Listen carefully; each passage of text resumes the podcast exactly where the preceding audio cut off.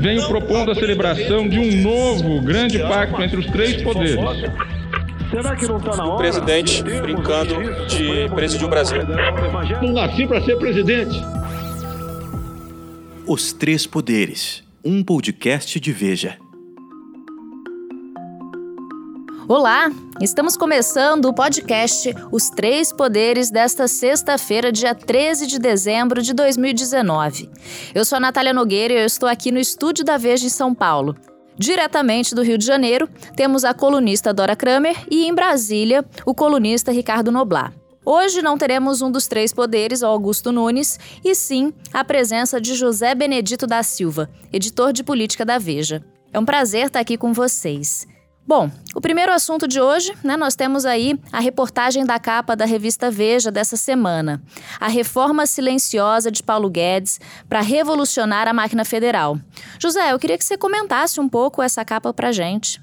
Bom, em linhas gerais, a capa mostra como que o Paulo Guedes, diante das dificuldades inerentes à aprovação de reformas de grande porte, como a da Previdência, ele tem tentado atalhos aí, enfim, para sanear algumas contas, para gerar receita extra, para cortar alguns gastos desnecessários, e tem feito isso pela via da infra-reforma, vamos dizer assim.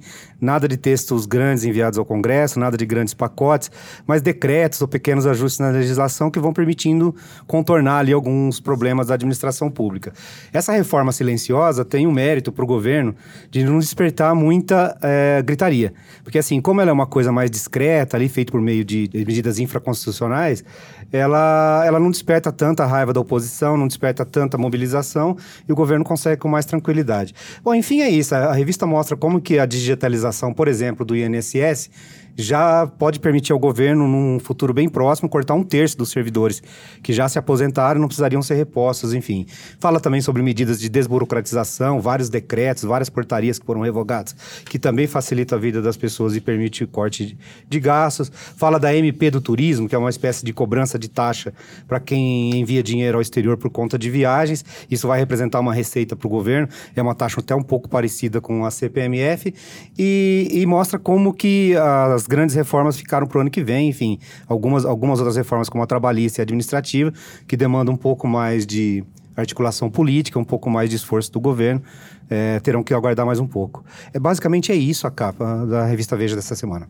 Um outro assunto, né, que a gente estava aqui querendo abordar é que essa sexta-feira ela marca também os 51 anos do decreto do ato institucional número 5, o AI-5, né, pela ditadura militar, e aí defendido por Bolsonaro. Como é que vocês veem essa questão? É, pois é, 51 anos, o ideal seria que a gente só estivesse marcando, discutindo esse assunto, exatamente para lembrar do ponto de vista histórico, um período negro, quer dizer, claro que não se deve passar batido esse assunto, mas é, o natural, o normal, numa democracia que já tem esse tempo todo nosso, embora ela não seja, assim, muito longeva, mas ela é forte, você marcar isso para relembrar uma coisa que não se deve não deve ser repetida. No entanto, nós estamos vivendo uma quadra, um período em que esse assunto volta como se fosse meio disfarçado, meio enviesado,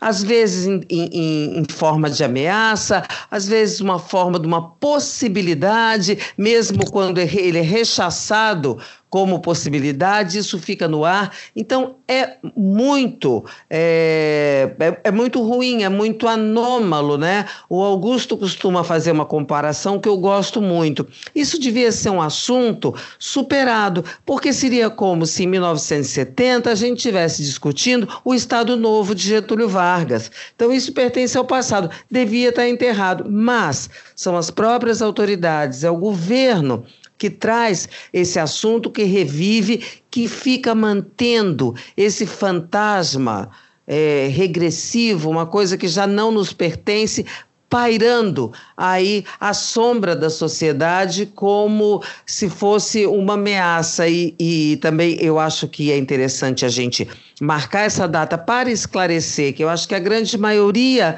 né, não viveu os males do AI-5 e às vezes pode não ter noção do que significou. E significou o seguinte: a completa falência das liberdades, a completa falência institucional do Brasil, um período absolutamente negro, um período em que as pessoas, que às vezes hoje desinformadas, acham que pode ter sido bom, porque, como havia censura, não se falavam escândalos, não se falavam nos erros só se celebravam uh, o que era visto como vitória, e as pessoas é, precisam saber que, se na vigência do AI-5, ninguém na sociedade é, conseguiria saber de nada. AI-5, o tolimento das liberdades não é uma coisa que favorece os jornalistas, como às vezes as pessoas podem achar que nós, eh, jornalistas, estamos tendo uma reação corporativista quando a gente reclama tanto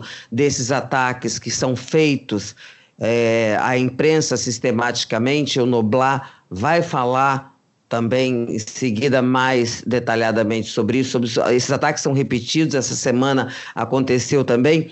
Isso atinge toda a sociedade, porque atinge e tolhe a liberdade de se saber o que se passa no nosso país e no mundo. A questão é o seguinte: é espantoso um, um governo ficar acenando, eventualmente, por meio de alguns de seus intérpretes, com atos de força, como foi o ato institucional número 5. O que é que esse governo, que se apresenta como normal, mas é tudo menos normal, o que é que esse governo Bolsonaro é, pretende com esse tipo de ameaça velada? É, é, é, é o que? É dizer, é sugerir que, olha, qualquer momento desse a gente pode tirar um ato de força desse da gaveta? É isso que ele pensa? É isso que realmente ele, ele, ele, ele cogita?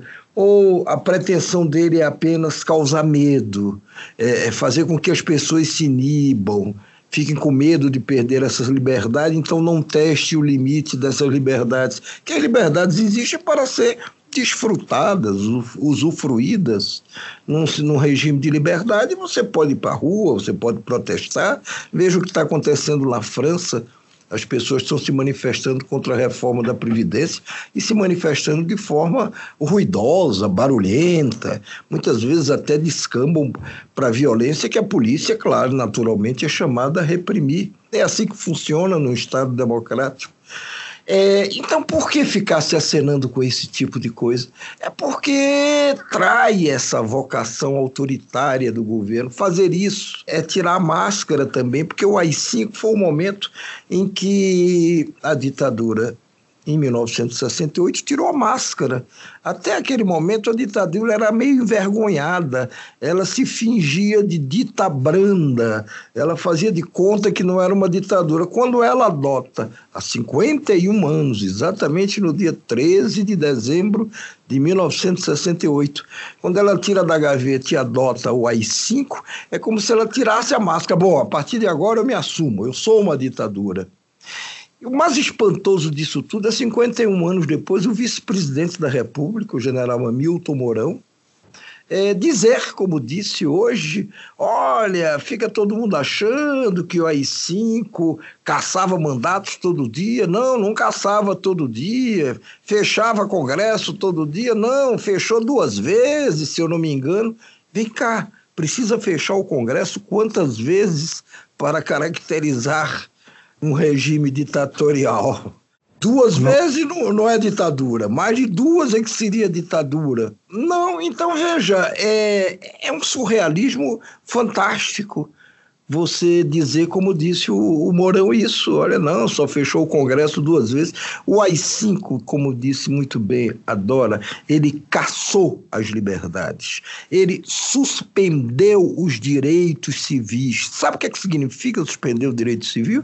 Você poder, por exemplo, aposentar um ministro do Supremo simplesmente porque você, governo ou ditadura, quis fazer isso significa suspender o direito a habeas corpus. Você não tem mais direito a impetrar um habeas corpus a seu favor.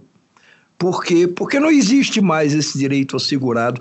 Todos os direitos foram suspensos enquanto durou o AI-5. E olha, durou muito tempo. O, o Noblar, ninguém mais tem direito à opinião, né? Porque às vezes me assusta muito um, umas pessoas que não viram, principalmente jovens, evidentemente, falando, quer dizer, não, não defendendo, mas não achando até nada de excepcional essa questão, é, não dando o devido peso, sem perceber que a, opinião, que hoje é uma coisa muito valorizada, com essa coisa de internet e tudo, a opinião nessa, em fase de cassação total de, de direitos, ela não vale nada, ela é proibida, ninguém pode falar, ninguém pode atuar, nada. Um país mudo, amordaçado, é isso que significa. E eu não sei se a juventude e por juventude, estou botando aí a moçada de menos de 40, 50 até, né?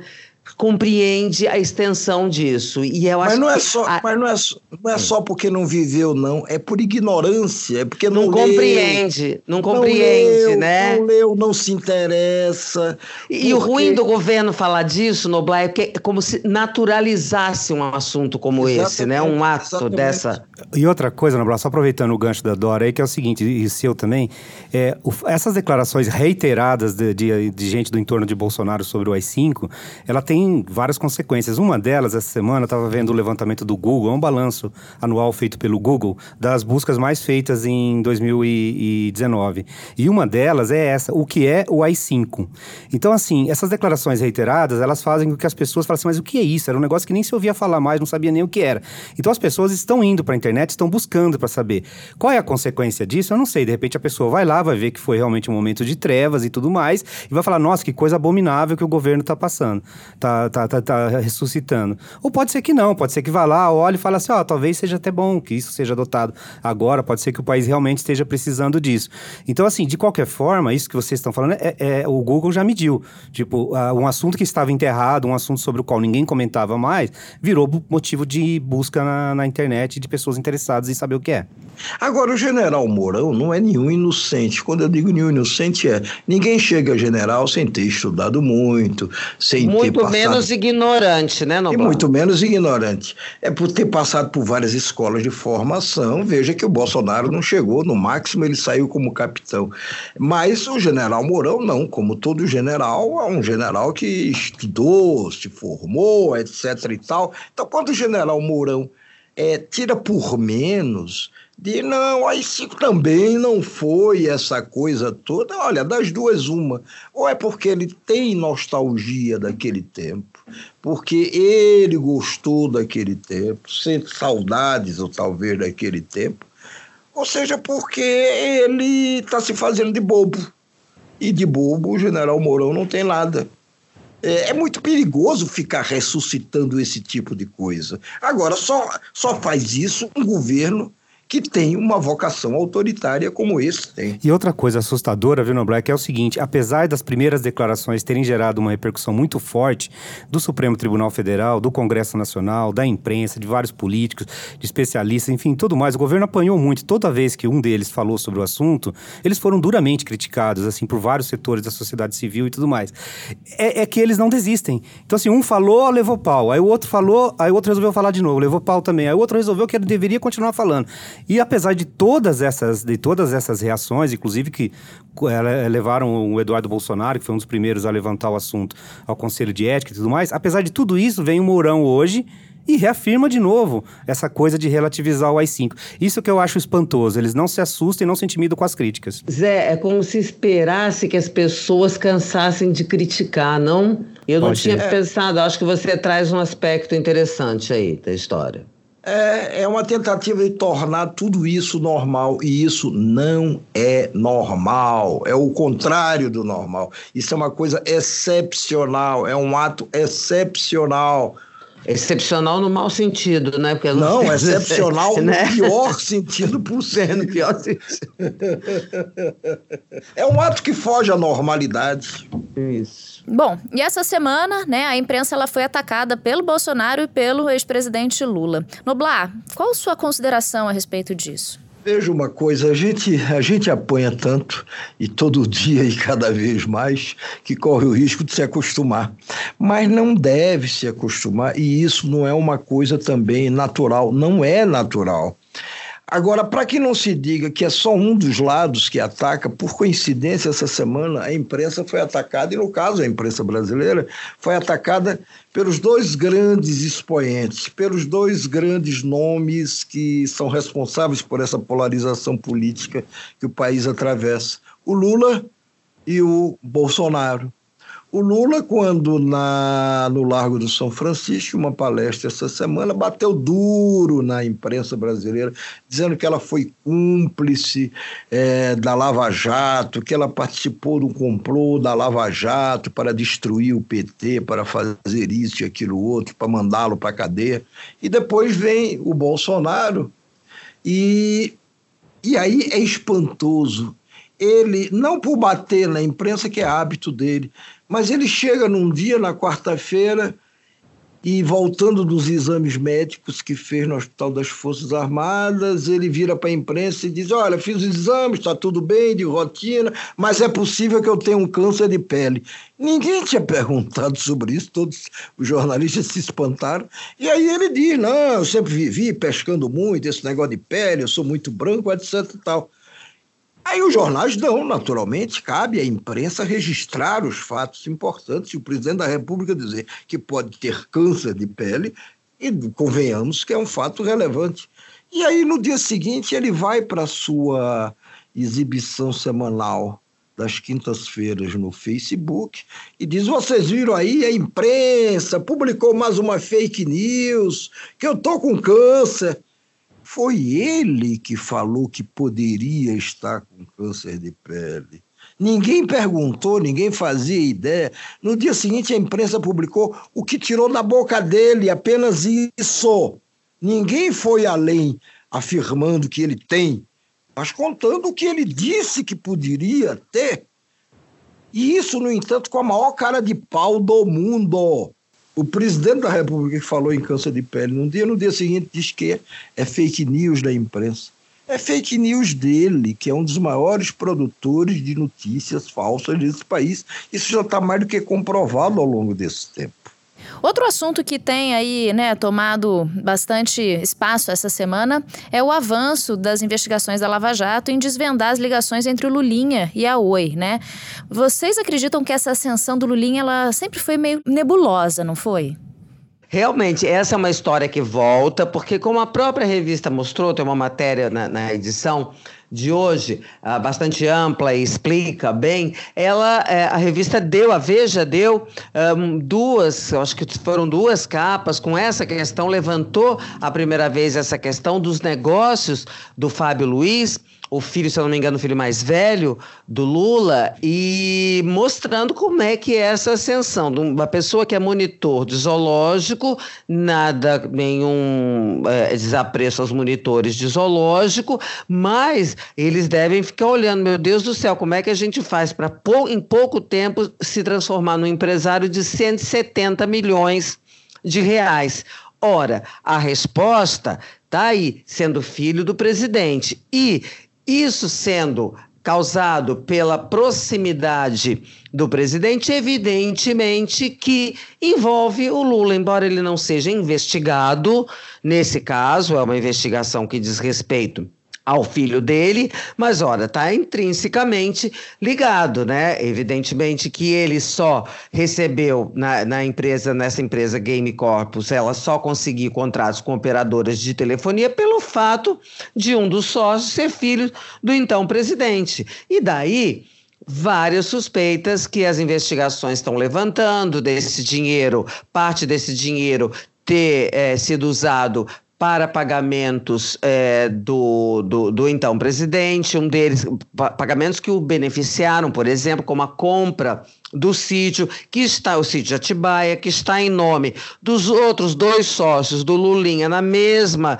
Game Corp. Então você tem aí tráfico de influência, é um, é uma, é um caso que não é que ele, ele foi reaberto, ele estava em andamento e aí ele volta à cena. E a Natália disse bem na questão da Lava Jato, quando ela pontua que a, a Lava Jato é, é, é mais um ato, quer dizer, quando se imagina que a Lava Jato está morrendo ressurge mais um, uh, uma vertente aí da operação, porque as coisas estão em aberto. E estão em aberto com o apoio da população, porque tem a pesquisa Datafolha, uma, a Datafolha fez uma pesquisa super ampla, né, começando pela avaliação do presidente, e ela vem publicando esses dados ao longo da semana e hoje publica uma que diz respeito à Lava Jato. 80%, mais precisamente 81% das pessoas consultadas acham que é não só apoiam como acham que a Lava Jato deve continuar. Quer dizer, com todo aquele, quando se imaginava, porque a operação sofreu vários reveses, né? E aí se imaginava que ela, bom, perdeu aquele apoio na população. Não, não perdeu. Está aí e você tem, além desse dado da, da, da, pesquisa sobre a Lava Jato propriamente dita, a gente teve também um dado uh, no início da semana sobre a popularidade do ministro Sérgio Moro, que evidentemente personifica, embora não seja mais ministro, tal, ficou como um símbolo da Lava Jato e ele continua sendo uh, o líder no ranking aí dos, da, da, avaliação positiva nos ministros, com uma avaliação muito superior à do presidente da República. A Lava Jato, é, a Lava Jato é uma grande marca, virou uma grande marca. Você fala Lava Jato, lembra combate à corrupção e só virou uma grande marca porque ela fez por onde? Porque ela de fato combateu ao longo desse tempo todo um dos maiores flagelos que nós temos, que é o roubo, desvio, desvio de dinheiro público, essa coisa toda. Agora, quantas vezes você perguntar quer dizer, aí pelos próprios meses ou anos, olha, Lava Jato deve acabar ou continuar, todo mundo dirá que deve continuar, ou a grande maioria, porque se sabe que corrupção não é uma coisa que você nem consiga acabar com ela, no máximo você consegue aplacar, digamos assim, normalizar, entre aspas, é, diminuí-la, mas jamais acabar. Você não consegue em parte alguma. Agora, no caso específico aí do Lulinha, do filho do presidente, filho mais velho do ex-presidente Lula, essa é uma história muito cabeluda desde o momento em que ela foi descoberta. Não pode, quer dizer, não, não faz sentido, de repente, uma pessoa que não tinha maiores preparos, que jamais tinha tido uma iniciativa empresarial, que não era uma das pessoas mais ilustradas que havia. De repente, essa pessoa consegue descolar de uma empresa grande, uma verba grande para a, a, montagem de uma outra empresa de, de games, de, de, de jogos, é, e que com um capital fantástico. De onde é que veio isso? Se o Lulinha não fosse filho de quem, de quem é, teria conseguido esse, esse, tipo de, de favor como conseguiu, e depois as custas de quê? O que depois ganha a Oi, que favoreceu a empresa do Lulinha, o que ganha essa empresa de benesses, de favores do governo, tudo isso está muito intrincado, tudo isso está muito misturado, e isso Embora o presidente, o ex-presidente Lula, não esteja sendo investigado nesse caso, mas é claro que a sombra dele pesa sobre esse episódio de uma forma descomunal. Esse é o grande problema dos governantes. Um, quer dizer, um dos grandes problemas dos governantes se chama a família. Filhos, mulheres, parentes. Não só o do Lula, de vários outros presidentes da República que nós tivemos e que tiveram, a seu modo, é, complicações por conta de favores que os parentes obtiveram. Muitas vezes não tem nem a participação direta do presidente. Não é o presidente que vai lá e pede: olha, ajuda aí, meu filho. Não precisa pedir. As empresas se aproximam, aqueles interessados em favores do governo se aproximam e, e, e ficam ali como vivandeiras de quartel é, em torno dos poderosos e tentando prestar favores em troca de outros favores. É isso que aconteceu com o Lulinha e que se vai, claro, aprofundar nessas investigações e se descobrir mal. Veja quanto esses filhos do Bolsonaro não devem ser assediados por empresários, por pessoas dispostas a facilitar negócios e tudo, e que são interessadas, naturalmente, né, nos favores que o governo possa lhes prestar. É muito no, ruim, é muito o ruim. Noblar, esse caso, você é. vê alguma, como é que haveria uma repercussão política, quer dizer, o efeito político disso, da entrada em cena, da volta, né, da rentrée de, do, do, filho desse caso, do, do, do filho para o Lula? Eu é uma complicação que, do ponto de é vista é uma... político? Claro que é uma complicação, é uma mancha a mais, é, é um peso a mais é, é, que ele tem de, de carregar e de explicar. Vai depender de, de, de, até onde, quer dizer, até onde forem essas investigações, quer dizer, o que elas de fato vierem a concluir mais adiante. Ele pode não responder a nenhum processo, mas, no entanto, ter um filho eventualmente muito complicado é muito ruim para ele vai ter que explicar mais uma coisa e o Lula já tem muito o que explicar, vive se explicando. Além do, do peso natural de ver um filho aí metido numa coisa dessa, né? O Noblar, eu acrescentaria aqui o seguinte, que essa operação contra o filho do Lula ela mostra que a força-tarefa da Lava Jato em Curitiba dobrou a aposta nessa história toda, né? Porque a força-tarefa estava coada, a questão das mensagens vazadas tinha comprometido a imagem da operação. Apareceu há pouco tempo atrás aquela história do Januário Paludo também, que foi uma história que é uma história nebulosa que está por aí. Aconteceram vários outros fatores, decisões no STF que, enfim, contrariaram os interesses da operação. E a impressão que dava era que a força-tarefa estava coada, né? O Lula foi solto, o Lula estava na rua. O Lula na rua fez muitos ataques à Lava Jato todos os discursos dele. Ele ataca a força-tarefa, ele ataca o, o ex-juiz Sérgio Moro. Mas, diante de tudo isso, quando alguém esperava que a força-tarefa da Lava Jato fosse recuar, ao menos em relação ao Lula, não foi isso que aconteceu. Fizeram uma operação e pediram prisão pediram a prisão, a justiça negou, mas pediram a prisão do filho do Lula. Então, assim, eu acho que isso passa uma mensagem, eu não sei se vai ter uma repercussão política, como a Dora disse, mas eu acho que passa uma mensagem da força-tarefa de não recuar, de dobrar a aposta. E eu classificaria essa reação mais ou menos no mesmo nível da decisão do TRF4, que confirmou a condenação de segunda instância. Quando eles rejeitaram todas as apelações da defesa, elevaram a pena e deram de ombros, enfim, para tudo que, é o que o Lula alegava sobre o processo. Ali, não só eu, mas muitos entenderam entenderam que havia um recado claro ali em relação ao não recuo da, da Lava Jato. Ah, também claro, achei, é. Zé. Também achei, é. concordo.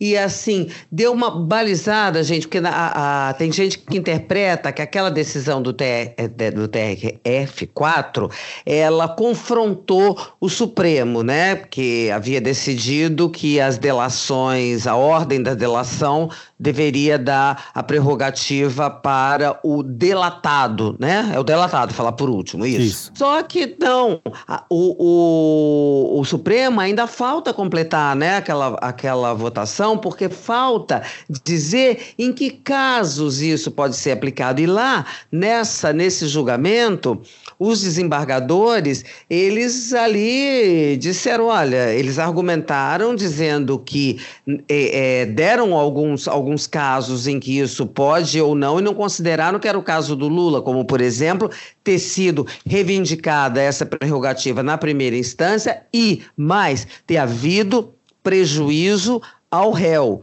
E eles entenderam que não houve prejuízo na ordem da delação. E o Supremo ainda não se pronunciou sobre isso. Por isso é que eu não acho que houve afronta. Mas eu concordo muito que pode até não ter sido um recado intencional, mas que funcionou como recado, funcionou sim.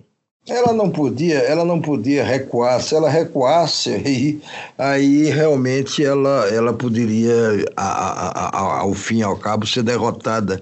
Então foi uma reação que eu diria quase que previsível. Ela tinha que ir para frente e, e peitar esses que a estão já estão peitando. Mas decidiram peitar o filho do Lula, né, Noblar? Aí que eu ah, acho que o alvo escolhido aí, é que. Sim, sim, mas aí deve ter ali aquela coisa do, pô, o Lula tá batendo na gente pra burro, é. dele que saiu principalmente da cadeia, tá aumentando o tom da voz, então vamos enfrentá-lo. O que é que tem aí contra? Não, não, não, tem um negócio aqui do filho dele. Ah, bom, ressuscita isso. Porque isso não era novidade, quer dizer, isso já vem sendo investigado há muito tempo. Não é novidade, mas não está resolvido, está em aberto. Não, não está resolvido, né? mas a mais certamente estava uma coisa ali. Porque senão gaveta, parece que eles pra... pegaram um negócio ali qualquer como pretexto. Não, o negócio é não, é grosso, é como você pretexto. mesmo disse. É muito feio, é muito cabeludo. Eu só estou dizendo o seguinte, mas aparentemente estava lá, né? Parado há algum tempo. É talvez à espera de novas investigações ou de novos fatos esses novos fatos devem ter surgido, seja pela boca do Lula, ou seja pela contribuição de outros delatores. Enfim, ressurgiu o assunto. Oportuno para a Lava Jato que tenha ressurgido agora, inoportuno para o Lula, mas isso é problema do Lula. Bom, então encerramos hoje o programa Três Poderes. Eu queria agradecer, né, pela contribuição de cada um de vocês e a gente se despede. Até a próxima.